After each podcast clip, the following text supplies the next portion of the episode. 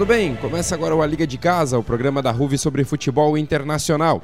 Eu sou Alex Silva e hoje me acompanham cada um na sua casa. O Caio Chiosi, o Matheus Antônio e o Felipe Uira. Tudo bem contigo, Caio?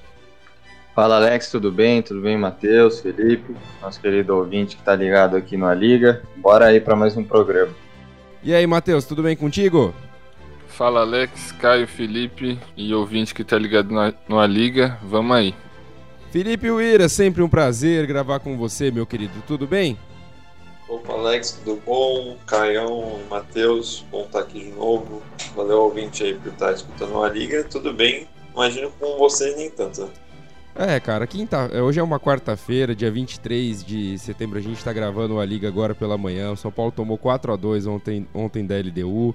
Não tá tão legal assim, não, mas é, fazer o quê, né? A gente, a gente, torcedor, principalmente no São Paulo, é feito para sofrer, é quase igual o torcedor do Borussia Dortmund de vez em quando. É, vamos ficar focado na Europa agora. Sem falar de América do Sul aqui, porque só tem São Paulo e Corinthians basicamente na gravação desse liga, então é melhor a gente falar do futebol europeu mesmo.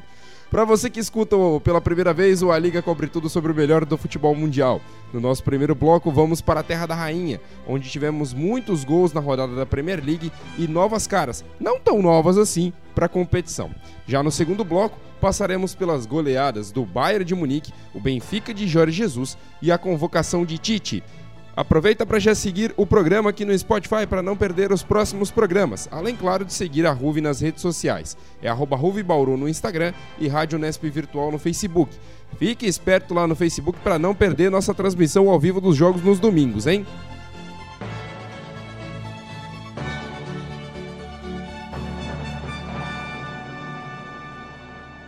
Por falar em transmissão, no último domingo a gente realizou a primeira ao vivo da rádio com o jogaço entre Liverpool e Chelsea, que terminou com a vitória dos Reds por 2 a 0 com dois gols de Mané. Na verdade, foi um atropelo da equipe do Liverpool que só não fez mais porque tirou o pé, né, Caio?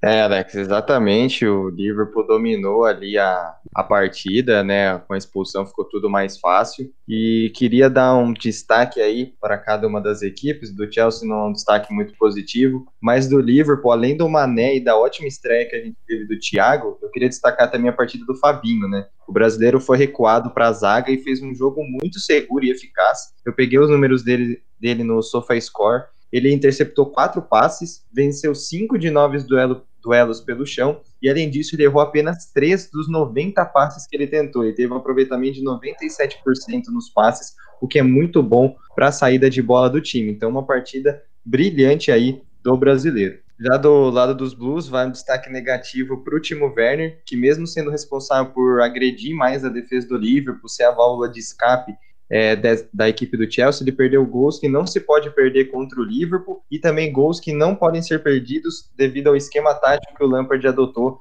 de saída de jogo rápida, de velocidade. Então aí só esses dois destaques aí da partida, um muito bom do vencedor e um não tão agradável assim do lado de Londres. O Caio que esteve na, na reportagem desse jogo, o Matheus também esteve comigo comentando. Matheus, só queria que você comentasse em relação à estreia do Thiago. Apesar da, do pênalti bobo, foi bem, né, o jogador da equipe do Liverpool. Foi muito bem, Alex. Como a gente falou na transmissão, né? Ele pareceu bem à vontade. E uma estatística interessante que eu vi do Thiago, ele completou 75 passes em apenas 45 minutos jogados. E é o maior número de passes de um jogador em uma só etapa desde que a estatística é computada pela Premier League, né? Isso no então, pelos jogo. números, dá para ver como o cara estreando contra um rival de peso do Liverpool se sentiu à vontade em campo, né? Então o futuro com esse Thiago no time promete muito. É que a camisa vermelha serviu bem, né? Achou que estava no mesmo lugar e estava tudo tranquilo. Realmente do, ele dominou o meio-campo. A gente vendo o jogo, a gente até comentava, né, que ele, ele não segura, né? Ele dá dinâmica pro meio-campo. Ele só pega a bola, domina e toca, domina e toca e agiliza o jogo, sabe? Não fica segurando, não fica carregando a bola. E além de tudo, tem uma visão de jogo sensacional. Realmente foi muito bem o Thiago. E só fazer uma correção, se eu não estou equivocado na transmissão, eu falei que o Fabinho não tinha sido convocado pelo Tite, né? E aí não, não tá certa essa informação, porque a gente viu que depois realmente o Tite convocou o Fabinho então daqui a pouco a gente vai falar um pouquinho mais sobre isso. Indo agora para os jogos da rodada, tivemos jogos abertos e com muitos gols. Ao todo foram 44 em 10 jogos, uma média de 4 por partida. Vamos começar falando sobre as goleadas de Everton, Leeds e Tottenham. Um dos destaques do Everton na rodada foi o colombiano James Rodrigues, que fez mais uma bela partida com gol e assistência. Matheus, o colombiano pode ter reencontrado bom futebol? É, sem dúvida ele tá no caminho, né? Os dois primeiros jogos que ele fez com a camisa do Everton mostram um Rames muito motivado, acho que principalmente pelo fato de estar sendo comandado pelo Carlos Ancelotti e por ter encontrado um time que confia muito no potencial dele, né? Fazia tempo que o Rames não era contratado como uma grande estrela, como uma grande esperança de mudança de patamar de um time. Em relação ao jogo dele contra o West Brom, ele foi muito participativo, fez um gol, né, o primeiro gol, deu uma assistência e teve 43 passes certos. Isso mostra que ele está toda hora carimbando a bola durante o jogo, né, participando das ações de ataque do Everton e devido a isso também que o Everton está tendo muita qualidade durante o momento ofensivo. Com certeza. E outro time que teve uma boa atuação foi o Leeds, mas acabou flertando com o um empate. Apesar do placar apertado de 4 a 3, o time de Bielsa conseguiu segurar a pressão e saiu com a vitória. Você vê uma evolução nesse time, Caio? Olha, Alex, eu vejo uma evolução sim, mas ainda deve acertar alguns pontos, principalmente na defesa, né? O ataque a gente já viu que se mostrou efetivo, veloz e entrosado, né? Desde que o ataque veio aí da, do título da segunda divisão. E é um ataque que a gente tem várias variações táticas, né? A gente viu durante a partida que o centroavante caía pelas pontas e os pontas conseguiam afunilar para o meio e também tinha essa, essa troca aí, essa variação tática, não só do centroavante ficar enfiado lá na área, mas também cair pelos lados dando mobilidade. Mas na parte defensiva, o Leeds cometeu erros que podem custar caro no futuro, principalmente em levantamentos na área, né? Porém, o time soube segurar a pressão quando após tomar o terceiro gol e saiu com a vitória, digamos assim, de uma forma controlada, né? E aí, se o Leeds souber equilibrar esses setores, né, o, ajeitar a defesa para ter esse equilíbrio entre o setor ofensivo e o setor defensivo, ele vai dar muito trabalho, como a gente já falou em programas anteriores. Com certeza. E por último, os Spurs levaram um susto ao sair atrás do placar, mas depois dominaram a partida com grande atuação da dupla Son e Harry Kane. Felipe, o quão é importante para esse time essa vitória e com uma boa atuação tanto do Min-son como também do Harry Kane?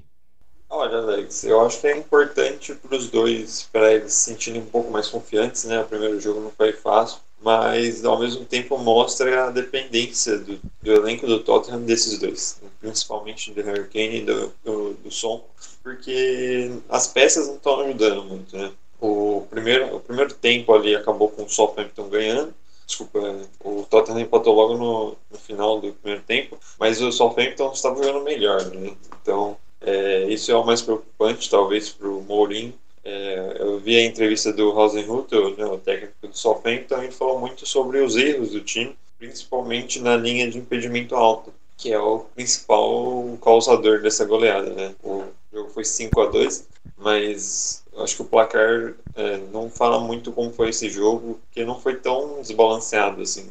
O Harry Kane achou vários gols e o último saiu, acabou saindo numa atrapalhada na área. Então, sim, é ótimo para os dois jogadores, mas o Mourinho acabou ganhando muito sobre eh, os erros do Southampton. Né? É, a falta desse meia de ligação que é, que nem a gente viu Everton com o Ramos Rodrigues, né, sempre relando na bola, distribuindo o jogo, o, o Tottenham não tem. E, por exemplo, nas contratações buscou o Royberg, que era do Southampton, que tem esse papel mais de destruir jogadas. Então, a gente vai falar um pouco depois das contratações do Tottenham, mas ainda falta esse 10, que no caso é o Harry Kane, e conseguiu pela primeira vez quatro assistências para o mesmo jogador. Isso é o mais impressionante. essa dupla se conectando tantas vezes durante o jogo, aproveitando a velocidade do sul-coreano.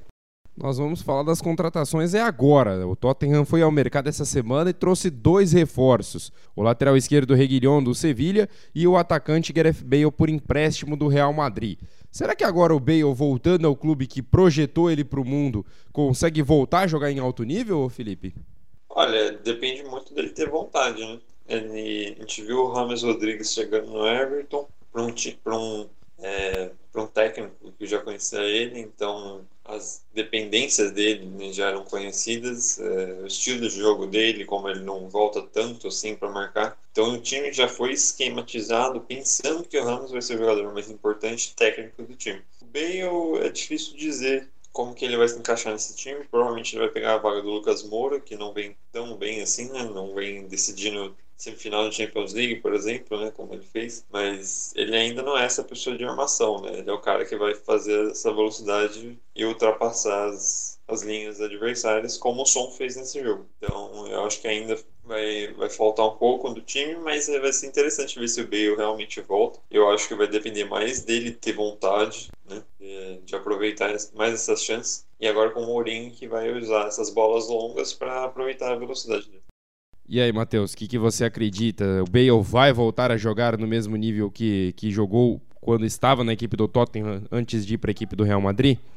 É, o cenário é favorável para ele, né? Principalmente porque o José Mourinho gosta do futebol dele, já quis contratar ele em outras oportunidades e agora vai depender dele. Acho que um ponto interessante é para tocar é que o ataque do Tottenham vai ter muita velocidade, né? E vai ficar do jeito que o Mourinho gosta para jogar no contra-ataque. Então, ele tem tudo ao lado dele, a torcida gosta muito dele, ele se sente em casa. Então, se ele quiser, porque ele joga muita bola quando ele quer, ele tem tudo para voltar a estar em alto nível. Com certeza. E viajando até Manchester, vemos uma cidade dividida. A parte azul satisfeita com a equipe que venceu o Wolverhampton por 3 a 1. O Wolverhampton também fez uma contratação, viu? Anunciou hoje pela manhã a contratação do Nelson Semedo do Barcelona. E por outro lado, se o lado azul está feliz, o lado vermelho da cidade está chateado com o péssimo desempenho do Manchester United diante da equipe do Crystal Palace, a derrota dentro do Old Trafford por 3 a 1. Felipe, o United se reforçou com Van de Beek no meio-campo e ainda busca reforços para a defesa. O que você acha que está faltando na equipe para competir pelo título? Exatamente isso, a defesa. Né? Você sair atrás contra um time como o Crystal Palace é um perigo exatamente por isso, porque eles não conseguiram quebrar essa, as linhas adversárias. Né?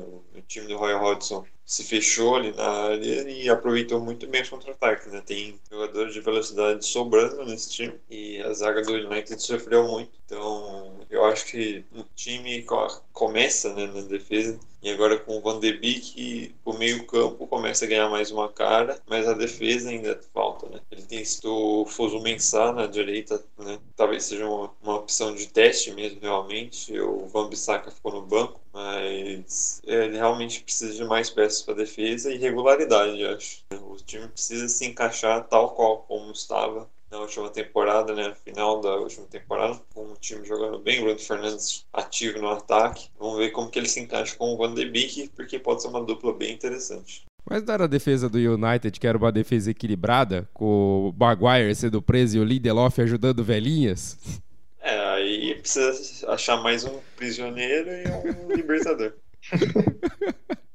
Brincadeiras à parte, vamos agora para o outro lado. O City sofreu muita pressão dos Wolves, mas conseguiu o gol que sacramentou a vitória nos acréscimos. Com esse desempenho, Matheus, dá para brigar lá em cima com o Liverpool? Eu acho que dá, né? Principalmente pelo elenco e pelo treinador. É, vale lembrar que o Guardiola nunca ficou dois anos consecutivos sem ser campeão nacional, então isso joga a favor do City. Mas em relação ao desempenho do time, um primeiro tempo muito bom, é, pressionando bastante o Overhampton, criando chances, e um segundo tempo o time caindo muito de produção, né? Acho que principalmente pela questão física, o time tá voltando agora, não fez uma pré-temporada completa, mas tem muita chance de brigar sim e é um dos favoritos ao título. Eu só queria fazer uma correção em relação ao que eu falei do United na transmissão, que o Crystal Palace perdeu um pênalti, na verdade perdeu, mas mandou voltar e depois o Zaha foi lá e fez o gol. Então é isso. Tá certo, então. E, Caio, a gente falou da, do Overhampton, né? O Overhampton que acabou sendo derrotado pela equipe do Manchester City. É, tá certo que tá, tá um pouquinho fora da pauta, mas o, o Nelson Semedo acabou sendo contratado. É mais um português para a colônia do Nuno Espírito Santo, hein? É, o Overhampton gosta de contratar portugueses, né? Já começa pelo técnico, no elenco também tem vários jogadores portugueses. E era uma necessidade da equipe, a lateral direita, né? Já que o Doherty foi pro, pro Tottenham e pagou uma quantia aí, eu achei um pouco exagerada, né? Foram aí 30 milhões de euros, se não me engano, mas tem mais aditivos para no futuro. Mas o Semedo, antes de ir para o Barcelona, se mostrou um lateral rápido, é, defensivamente tem seus problemas, mas ofensivamente é um bom jogador, né? O Nuno Espírito Santo gosta de jogar às vezes no esquema do 3-5-2, né, com dois alas, o, o Rubem Vinagre de um lado e o, era o Doherty antes, agora pode ser o Semedo, então ele pode encaixar bem com o técnico português e com vários portugueses no elenco que ajuda na questão da adaptação e do entrosamento também, né. Com certeza. E assim a gente termina o primeiro bloco, mas não sai daí que ainda tem muita coisa pra gente discutir. Aproveita esse intervalo para seguir a Ruve nas redes sociais, arroba Bauru no Instagram e Rádio Nesp Virtual no Facebook. Também segue a gente aqui no Spotify e ativa a notificação para você não perder nenhum episódio do A Liga.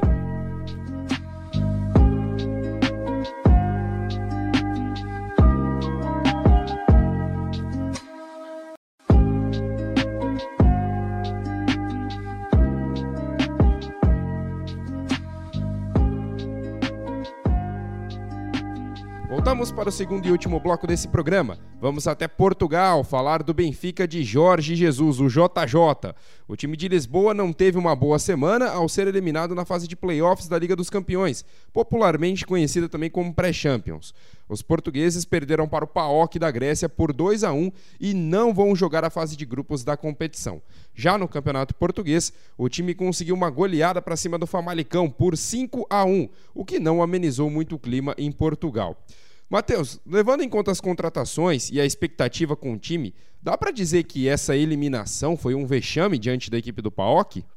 É, na minha opinião, sim. É, olhando pelo lado das contratações, o Benfica gastou 80 milhões de euros no total, trazendo Everton, Pedrinho, Gilberto do Fluminense, o e o Nunes, então foi bastante dinheiro e além disso, olhando pelo lado da tradição, né? O Benfica já foi campeão da Champions, foi jogar contra o PAOK e não conseguia a vitória. Então, a vitória no Campeonato Português realmente não ameniza a situação do time, porque o Benfica é sempre um favorito automático no Campeonato Nacional. Então, a temporada já fica meio amarga com essa eliminação para o PAOK na pré-Champions. É, e o Matheus falou na questão das contratações, o Benfica levou duas promessas brasileiras, né? O Pedrinho e o Everton Cebolinha. E ainda quer mais jogadores daqui do futebol nacional. Felipe, a equipe precisa de reforços ou estilo de jogo que não está encaixando? Olha, Alex, pro... Que depende muito do, do, do que, que, eles vão querer, né? Mas eu imagino que seja o Campeonato Português, que eles vêm tentando, e no, por exemplo, ano passado perderam por detalhe para o Porto e eu, eu não acredito que precise mais de reforços, porque o time parece competitivo. Sim, perdeu para o PAOK, foi uma derrota bem ruim, mas o time do PAOK foi muito bem encaixado para esse jogo. É, montou um sistema de cinco defensores que é, acabou com a criatividade do time, mas ainda acho que o Jorge Jesus aposto, fez umas apostas um pouco arriscadas. Por exemplo, já começar com o Pedrinho e com o Seferovic também lá na frente. Pedrinho está começando agora, o primeiro jogo dele competitivo pelo Benfica é logo uma Champions League, né? Então não ajuda muito. Enquanto isso, o Waldschmidt, que chegou agora do Freiburg, né? É, já está um pouco mais acostumado com, não com a Champions League, né? Porque o Freiburg é um time de médio escalão né, na Alemanha, mas com o clima europeu, assim, não, não com o clima em si, mas o, o, estilo de jogo, né? E a gente viu isso contra o Famalicão, que ele foi lá e fez dois gols e jogou muito bem. Né? Então eu acho que ele acabou errando a mão um pouco no, no, no que esperar do jogo e como o pau que ia se encaixar com o Abel. Né? O Abel ex-Braga. Então, mas eu acho que sim, o Benfica tem um elenco competitivo, vai disputar esse título de novo é, do Campeonato Português. É, acho que muita gente esperava ele na Champions League, mas talvez isso fique para as próximas temporadas. Quando surgiu a manchete no nosso grupo de discussão, é conheça Abel ex-Braga, técnico que eliminou Jorge Jesus na competição na, na, Champions League. A primeira coisa que eu pensei que eu tive que mandar do, no nosso grupo de, de futebol aí foi falar o seguinte: pô, cara, o, o Jorge Jesus saiu daqui do Brasil para ser eliminado pelo Abel Braga. Então, né, não, não, não, não sei. E assim, Abel ex-Braga também. A, a, a, imprensa brasileira é, tem hora que é, é sensacional, né? Cria umas manchetes que é maravilhosa, né? São maravilhosas, melhor dizendo, né? Não, foi um detalhe incrível, realmente. É, não, com certeza. O, o... E seguindo com a análise do Jorge Jesus, ele recebeu muitas críticas por não conseguir avançar na principal competição da temporada, mesmo tendo participado da montagem do elenco. O Caio, o Mr. JJ acertou em sair do Flamengo para ir para o Benfica?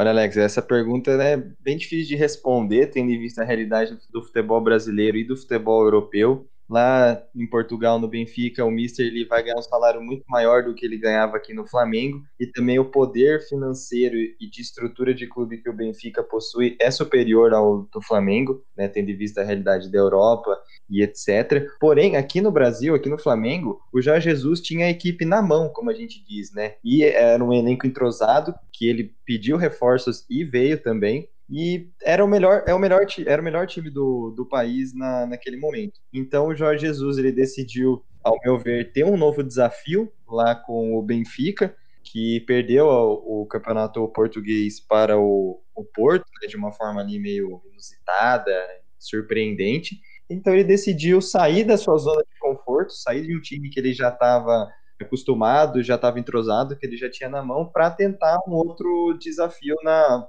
no, no Benfica. E até a equipe encaixar, ele chegou lá agora, por mais que ele já tenha uma outra passagem, o elenco é diferente, as contratações são diferentes, então isso vai levar algum tempo, né? Mas, e só assim que a gente vai poder dizer se ele fez certo ao trocar o, o Flamengo pelo Benfica. Olha, eu vou. Eu quero também responder essa pergunta, porque eu não vou só no aspecto do futebol. Eu vou no, no, no contexto social e todos os outros possíveis. Primeiro, a gente tem que levar em consideração. O primeiro ponto que eu levo em consideração nessa situação é: nós estamos no meio de uma pandemia. Portugal conseguiu controlar bem a pandemia. O Brasil virou uma, um, um, pandemônio, vamos colocar assim, com mais de 130 mil mortes. Já, isso é se já não estiver batendo na casa dos 140, quando esse programa estiver indo para o ar.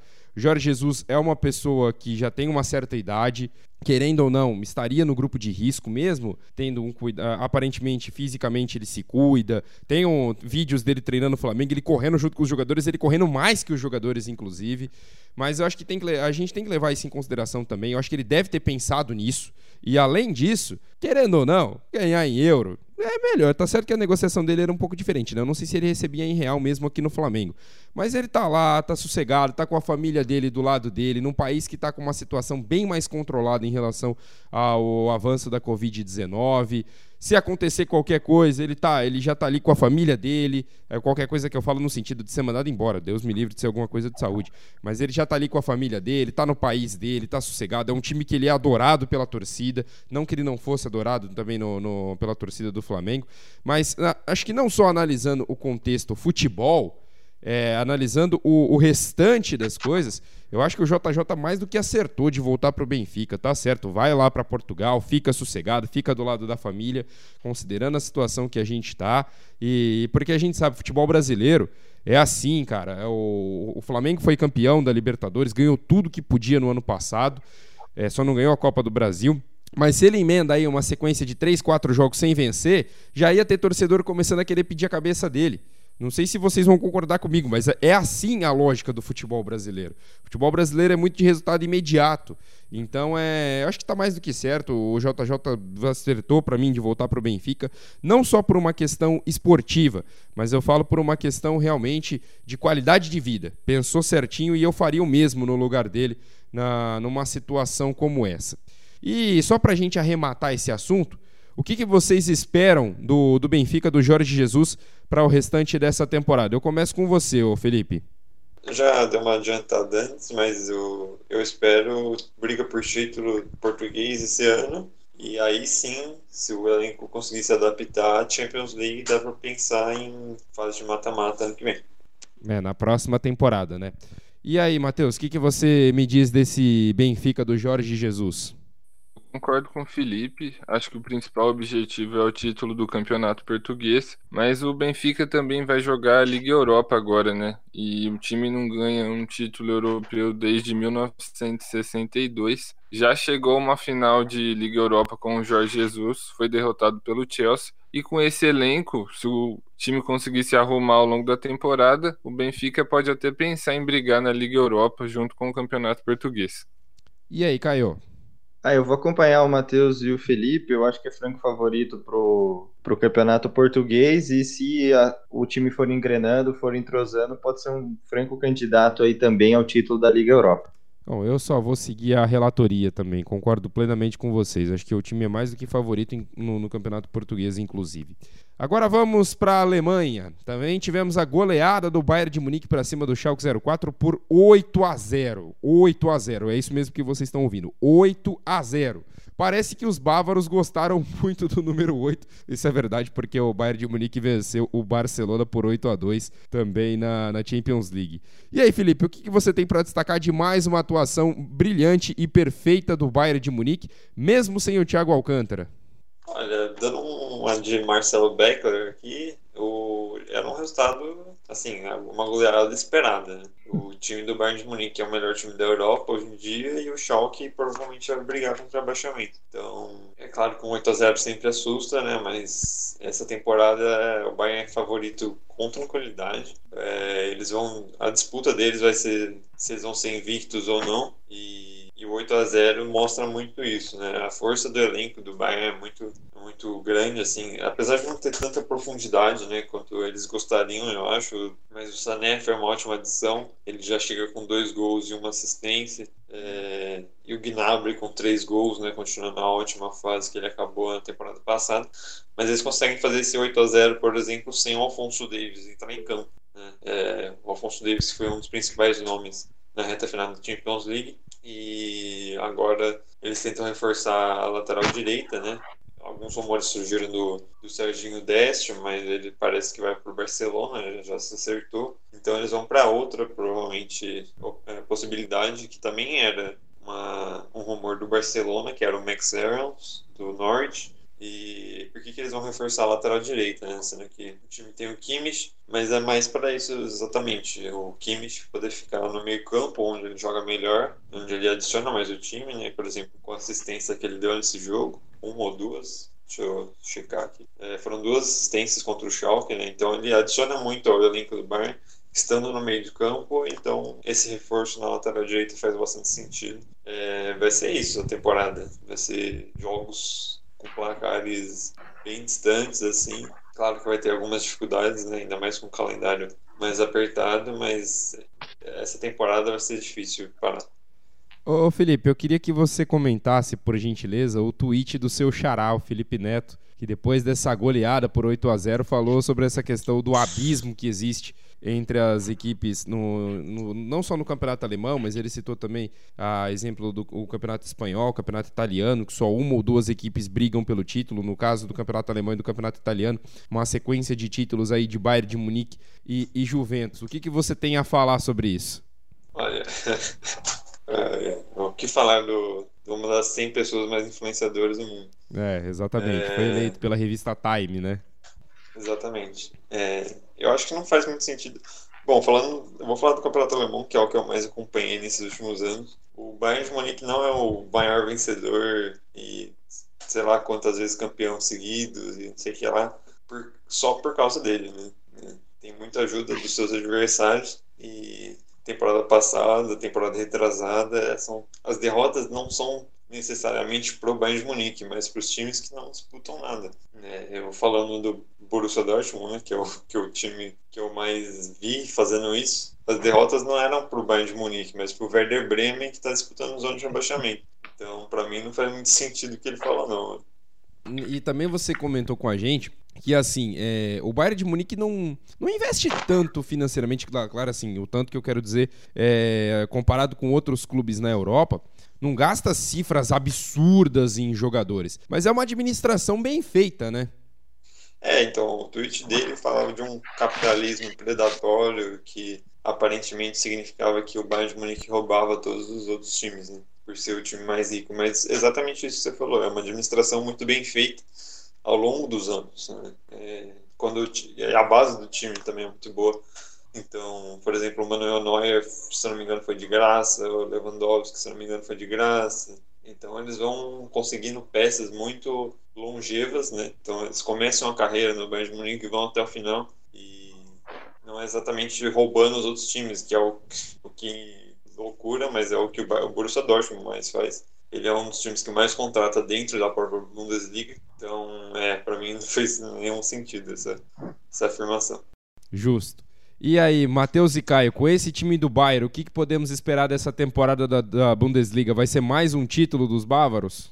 É, tudo indica que sim, né? Pelo jogo contra o Schalke e pela forma que o time está jogando desde a temporada passada. Claro que tem outras equipes que podem incomodar. Na minha opinião, o maior concorrente é o Borussia. Tem um time legal, com bons jogadores, e pode sim atrapalhar o Bayern, mas a gente espera, se eu tivesse que apostar, é óbvio que eu apostaria em um título do Bayern nessa temporada. É que, ó, o Felipe Uira fechou o microfone aqui da nossa gravação, mas quando você falou que o Borussia é um dos principais candidatos a ser o rival do Bayern de Munique na disputa do título da Bundesliga, eu tenho certeza que ele deu risada. Eu, eu, eu, eu tenho certeza disso. É que ele fechou o microfone aqui da gravação. Não pode, não pode falar que mentiu. É, tá vendo? Eu sabia. E aí, Caio, o que você espera da temporada do Bayern da Bundesliga? Olha, Alex, eu vou acompanhar o Matheus. Eu acho que o único time capaz de tentar tirar o título do Bayern de Munique é o Borussia Dortmund. Tem um elenco jovem, é, boas peças individuais. A defesa é frágil até, mas do meio para frente é um time muito rápido, muito bom e muito habilidoso. Mas é como o Matheus disse, se eu tivesse que apostar minhas fichas, eu apostaria no Bayern para ser o campeão. E o Borussia é o único que pode tentar interromper essa sequência de títulos aí. É, vamos aguardar para ver o que, que acontece nessa nesse time do Bayern de Munique e também nessa temporada da Bundesliga, né? Eu acho muito difícil alguém tirar o título do Bayern pelo que o Bayern vem jogando. Mas enfim, vamos seguir aqui com o, o nosso A Liga. O último assunto, mas não menos importante, o técnico Tite convocou a seleção brasileira para o início das eliminatórias da Copa de 2022, que será disputada no Catar. O Brasil estreia dia 9 de outubro contra a Bolívia na Neoquímica Arena em São Paulo e depois vai até Lima para enfrentar o Peru no dia 13 de outubro.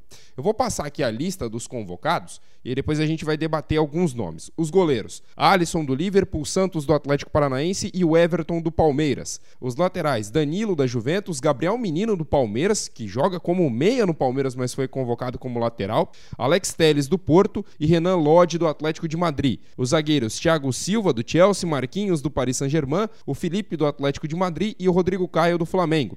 Os meias, é, Casimiro do Real Madrid, Fabinho do Liverpool, Bruno Guimarães do Lyon, o Douglas Luiz do Aston Villa, o Felipe Coutinho do Barcelona e o Everton Ribeiro do Flamengo. Os atacantes, Gabriel Jesus, Manchester City, Rodrigo, Real Madrid, é, Real Madrid Neymar do Paris Saint-Germain, Everton do Benfica, Roberto Firmino do Liverpool e Richarlison do Everton. Então aí a lista de convocados do técnico Tite para esses jogos das eliminatórias uh, para a Copa do Mundo de 2022 lá no Catar. Vamos começar então é, sobre, falando sobre as mudanças, né?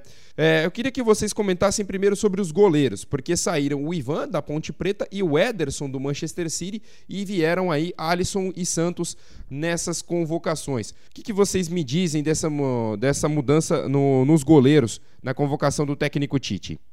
Bom, Alex, eu acho que é mais para uma rotação do, da posição, né? Claro que o Alisson é o titular absoluto, mas se não me engano ele estava machucado na última convocação, Sim. então é natural que ele volte. E com relação à troca pelo Ivan, é, é, o fator ali da rotação. O Brasil tem muitos goleiros bons, né, goleiros excelentes, e o Tite quis fazer uma rotação nesse setor.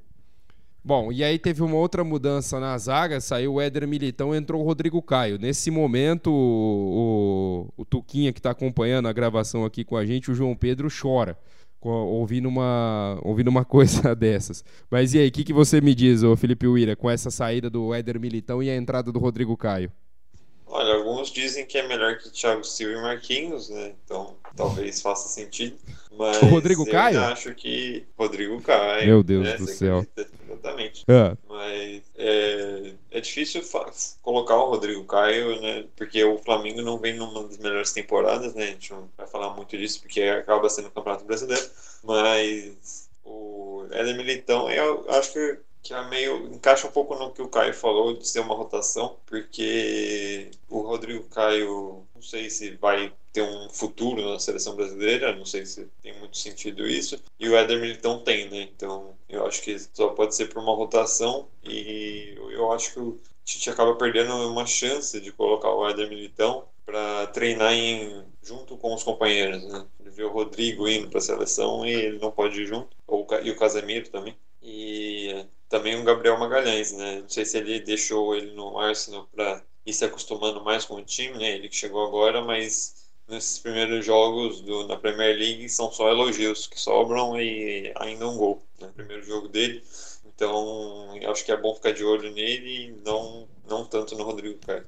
Com certeza. E nas laterais tivemos as mudanças também, o Daniel Alves e o Alexandro. O Daniel Alves machucado, mas para tocar Tantan tá tranquilo, né? Brincadeiras à parte, porque eu sei que são coisas totalmente diferentes. Tem gente tentando comparar tocar Tantan com jogar bola. São, são coisas totalmente diferentes, gente. Mas aí é, saíram Daniel Alves e Alexandro e entraram Gabriel Menino e Alex Teles.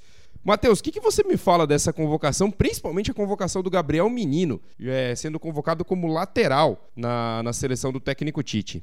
Eu acho que o Alex Telles é uma convocação justa. Já vinha há bom tempo jogando bem é, no Porto, né? Então tava pedindo passagem na seleção. E o Gabriel Menino, assim, eu acho ele um ótimo jogador. Tem muito potencial para estar na seleção no futuro, mas não sei se esse era o momento ainda para chamar ele. Talvez seja aquela coisa para ele pegar experiência, ver como ele reage nos treinos ao lado de caras muito grandes como Neymar, Thiago Silva, Felipe Coutinho, Casemiro e muitos outros, mas eu ainda não chamaria. E acho que chamar ele para lateral é a cara do Tite, né? O cara tá no Brasil jogando bem pelo meio, o Tite vai lá e chama ele para jogar de lateral. É, é, é o senhor Adenor Leonardo Bach, né? E no meio-campo também tivemos uma mudança. O Arthur saiu, entrou o Douglas Luiz. Muita gente não entendeu a convocação do Douglas Luiz. E o Arthur também não, não ser convocado. O que, que você me fala disso, Caio? Olha, Alex, o Arthur, eu acho que eu- não convocaria o Arthur também, para mim, extremamente irregular, problemas extracampo ali com a diretoria do Barcelona atrapalharam a, a temporada dele, então se eu ele não aparecer na lista para mim não é nenhuma surpresa, mas eu fiquei surpreso com o Douglas Luiz, né, mas eu entendo a convocação dele pelo Tite devido à regularidade que o Douglas Luiz tem com o Tite, parece que o, o seu Adenor gosta muito do, do jogador, mas eu também não convocaria ele porque eu, eu apostaria em algum meia, algum outro jogador que está bem no, nesse momento, né? Como, por exemplo, o Thiago Galhardo. Eu faria essa aposta aí para ter mais um cara ali de, de meio campo junto com o Everton Ribeiro e com o Felipe Coutinho, né? Eu acho que você pode ousar nesse começo de eliminatórias, né? Não precisa ser muito pragmático, digamos assim. Né? Eu acho que você tem um pouco de liberdade para ousar, mas eu entendo a convocação do Douglas pela regularidade que ele tem com o Tite. Eu levaria o Patrick de Paula, sendo bem sincero. Eu acho que o menino tá jogando muito bem no Palmeiras, tá fazendo um bom trabalho ali no meio-campo, talvez merecesse uma vaguinha aí nesse meio-campo da seleção. Agora indo pro ataque, Gabigol e Bruno Henrique perderam as vagas na frente e veio o Rodrigo, ou Rodrigo, como alguns gostam de chamar, da equipe do Real Madrid. E aí, Felipe, uma mudança no, no ataque da, da equipe do técnico Tite e o Rodrigo ganhando essa vaguinha aí para ser convocado, para ser convocado não, né? Para jogar pela seleção. Acho bem justo, né? O Rodrigo tá agora jogando no Real Madrid. E essa temporada, que eu falei do Rodrigo Caio, a temporada do Flamengo é bem abaixo. Né? Gabigol, acho até pela lesão, talvez não tenha sido convocado. E o Bruno Henrique não estava se encaixando muito bem, perdendo vários gols. Desde o Carioca já estava jogando mal, então eu acho que faz, uma, acho que faz sentido. É, só comentando rápido do, do meio-campo, uma possibilidade, né, se não quiser convocar o Douglas Luiz, é puxar o Gabriel Menino para o meio-campo e puxar outro lateral. O Emerson, por exemplo, tem 21 anos, seria um teste interessante. Sim. E até a mesma adaptação que a gente fala para os jovens, o Emerson precisa mais disso também. Com certeza. E assim nós encerramos mais uma edição do A Liga. Quero agradecer a você, ouvinte, que esteve aqui conosco e também a esse time de comentaristas que sempre estão aqui comigo. Caio, grande abraço e até mais, meu querido. Um abraço, Alex, Matheus, Felipe, Que acompanhou aqui a gravação com a gente, querido ouvinte que ficou até o final do A Liga. Forte abraço e é isso aí. Eu tenho certeza que quando a gente falou do Éder Militão sair pro Rodrigo Caio entrar, o Tuquia deve ter ficado no mínimo nervoso. Eu tenho certeza disso, conhecendo ele São Paulo do jeito que é, não tenho nem dúvida.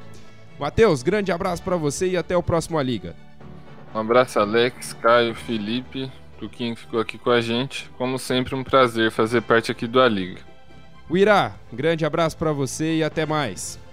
Valeu, Alex, valeu, Caio, valeu, Matheus, todo mundo que acompanhou a Liga até aqui. Próxima semana estamos aí de volta. Com certeza. E temos transmissão, hein? Fica ligado aí na nossa página no nosso Facebook, que em breve estaremos com mais uma transmissão ao vivo.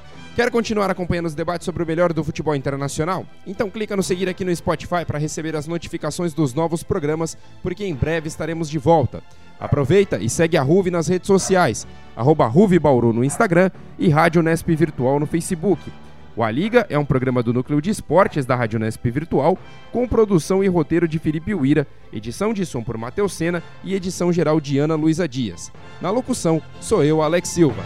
Um grande abraço e até mais. Tchau, tchau.